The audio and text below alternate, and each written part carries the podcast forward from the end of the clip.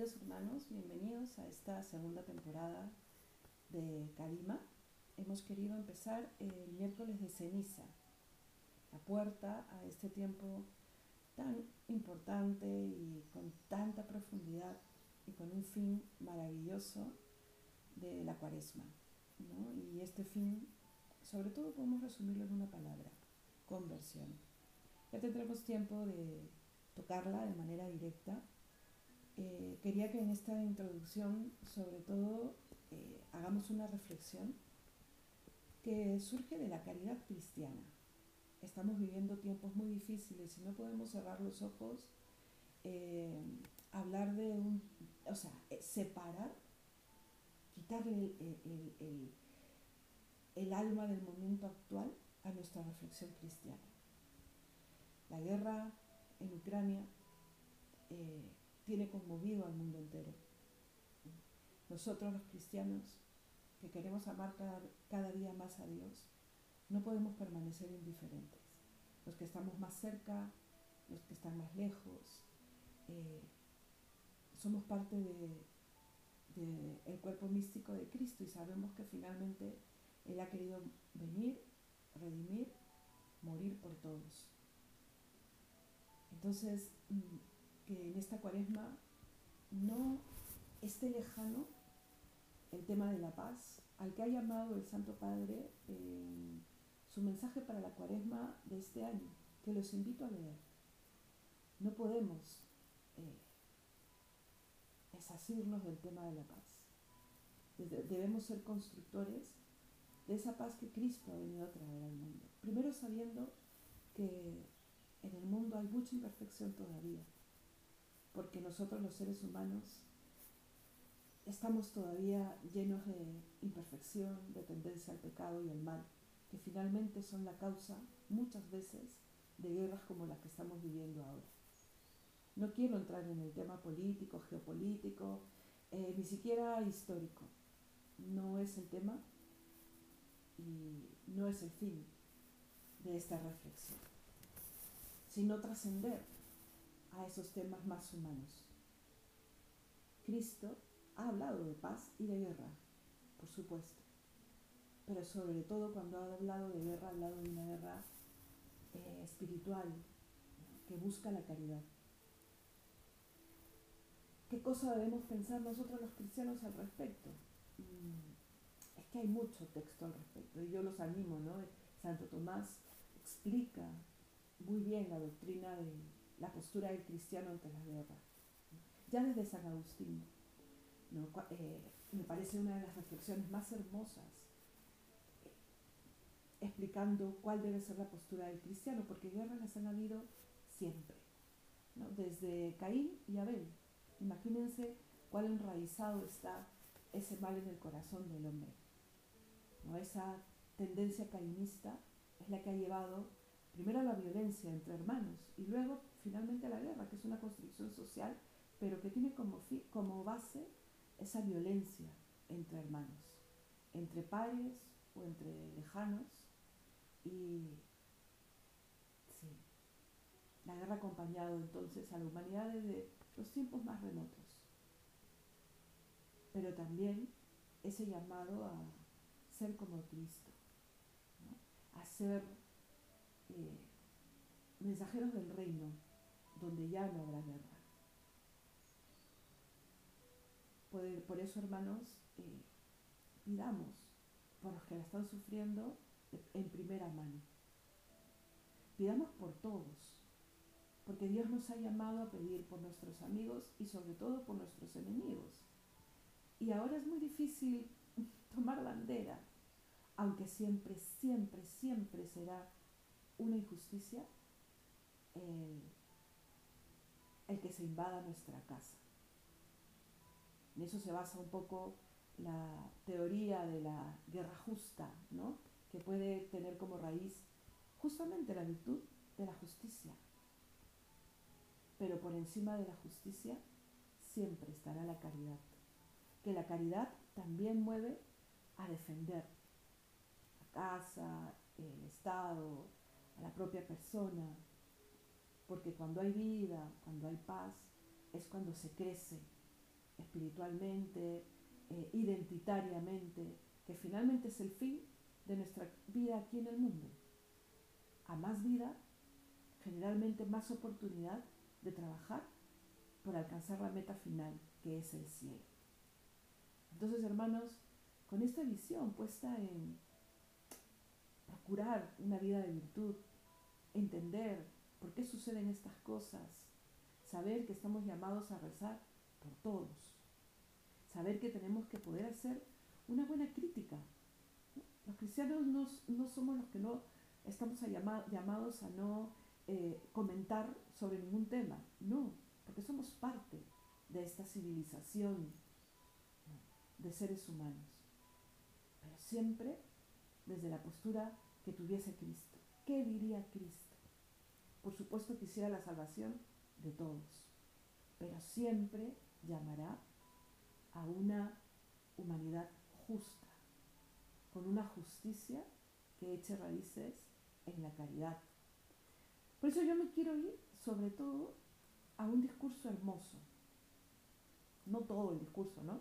Pero a una intervención de Juan Pablo II en una de las reuniones con los jóvenes allá en el 99, imagínense, Eh, donde unos jóvenes que habían sido víctimas de la guerra de la ex Yugoslavia, imagínense esos tiempos, le preguntan sobre la guerra. ¿Qué tiene que decir el vicario de Cristo sobre la guerra? Y fue creo la primera pregunta, porque si le dan eh, la oportunidad a los jóvenes a que hagan algunas preguntas al vicario de Cristo, en esa época a Juan Pablo II. Él les da las, las bienvenidas y luego escucha esas preguntas. Les voy a leer una partecita, ¿no? De cómo les contesta al respecto. Amadísimos jóvenes, les dice, el gran problema que me planteáis hunde sus raíces en el corazón mismo del hombre. En la pregunta que me ha formulado uno de vuestros representantes, resuena la fuerte objeción que leemos en la leyenda del gran inquisidor Dostoyevsky.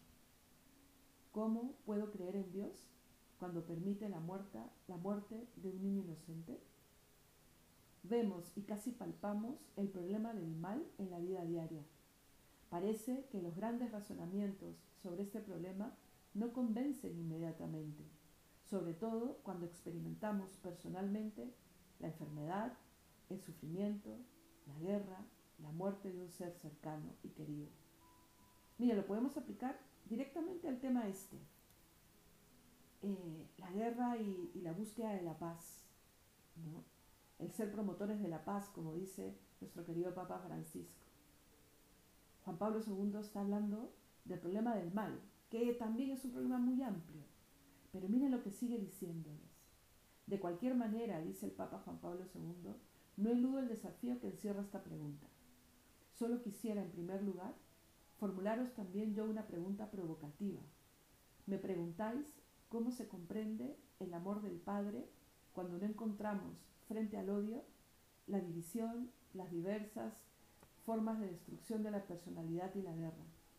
Con razón acaban de recordarnos el conflicto que ensangrienta la ex Yugoslavia y que crea tanta preocupación por las víctimas y por las consecuencias que pueden derivar de él para Europa y para todo el mundo.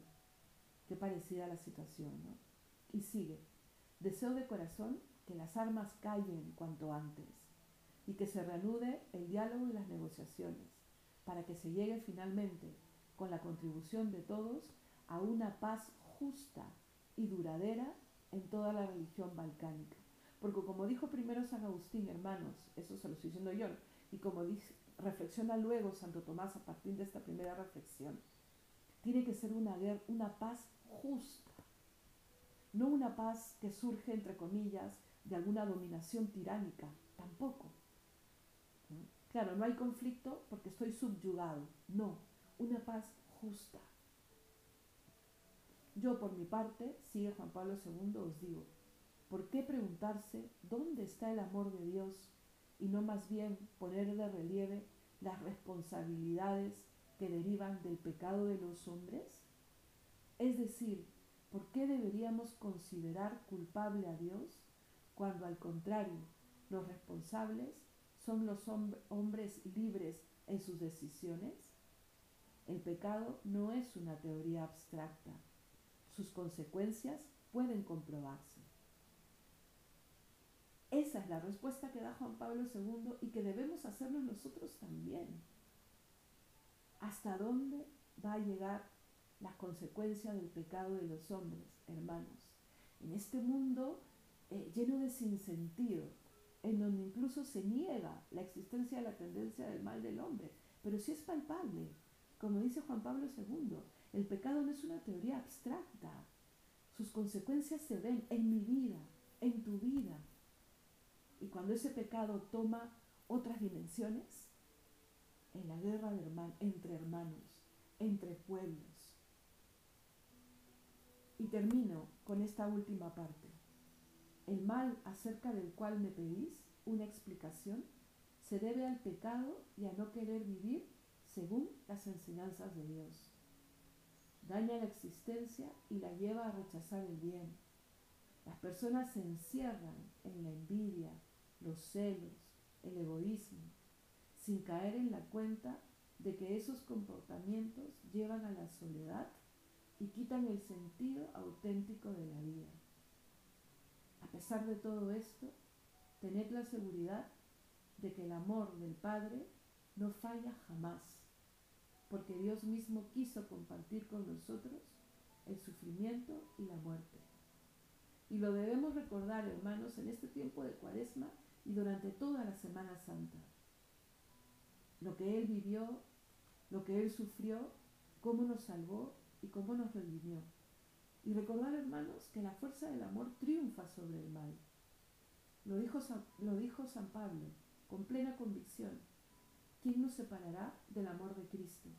La tribulación, la angustia, la persecución, el hambre, la desnudez, los peligros, la espada. Pero en todo esto salimos vencedores gracias a aquel que nos amó. Está ahí en la Sagrada Escritura, hermanos. Romanos 8, versículo 35 y siguientes. Así de claro habla el cristianismo. Entonces, termino con eso, hermanos. Y a veces, ¿saben qué? Eh, creemos que el decir que el mundo sería mejor si se cumpliese la voluntad de Dios es como no dar razones. Pero es que te has preguntado cuál es la, la voluntad de Dios para el hombre, cuál es el sentido cuáles son eh, los mandamientos que Dios vino a decirnos, que Cristo vino a corroborar, si pusiésemos en práctica la justicia, la generosidad, la humildad, dejaríamos a un lado los celos, el egoísmo, la envidia, la preocupación, entre comillas, enferma por una seguridad y con unos miedos que surgen justamente de una vida sin virtudes y valores. Fundemos nuestro propio mundo pequeño primero, nuestro hogar, nuestra misma vida interior, nuestra relación con los demás sobre estos principios cristianos. E iremos poniendo un granito de arena para que el mundo sea mejor. Y ahora, en concreto, en concretísimo, el Papa Francisco ha pedido para el día de hoy, para el miércoles de ceniza del 2022, que se ofrezca, que se ayune, que se rece, que se haga penitencia, con esta intención principalísima, la paz, el consuelo de los que están sufriendo, y Cristo sufre en ellos y con ellos. Vemos imágenes cada minuto de los bombardeos, del sufrimiento, de la gente que deja su país, de las personas que reciben a esa gente que deja su país, que generalmente brotan del corazón del cristiano. Entren a ver mm, todas las iniciativas que están habiendo, por ejemplo, en Polonia. Que estas situaciones saquen lo mejor de nosotros, hermanos. Que el Señor los bendiga, que tengan un inicio de cuaresma precioso la segunda temporada de Kadima acompañará todo el tiempo de Cuaresma y de Pascua. Vamos a dejarnos iluminar por las cartas de San Juan, empezando por la primera, por los primeros cinco capítulos, que nos dice que caminemos en la luz como hijos de Dios. Y vamos a ver cómo nos da cosas muy concretas alrededor de un tema mm, amplísimo como el vivir en la luz de Dios. Porque la verdad del cristianismo, de Jesús, de Dios, brilla sobre todo en la sencillez. Ya nos encontramos eh, en el siguiente audio para hablar un poquito más, para dar eh, atisbos sobre lo que dice el Evangelio, para que podamos vivir un tiempo de conversión de la mano de Jesús. Que el Señor los bendiga. Me encomiendo a, a vuestras oraciones y estáis en las mías cada día.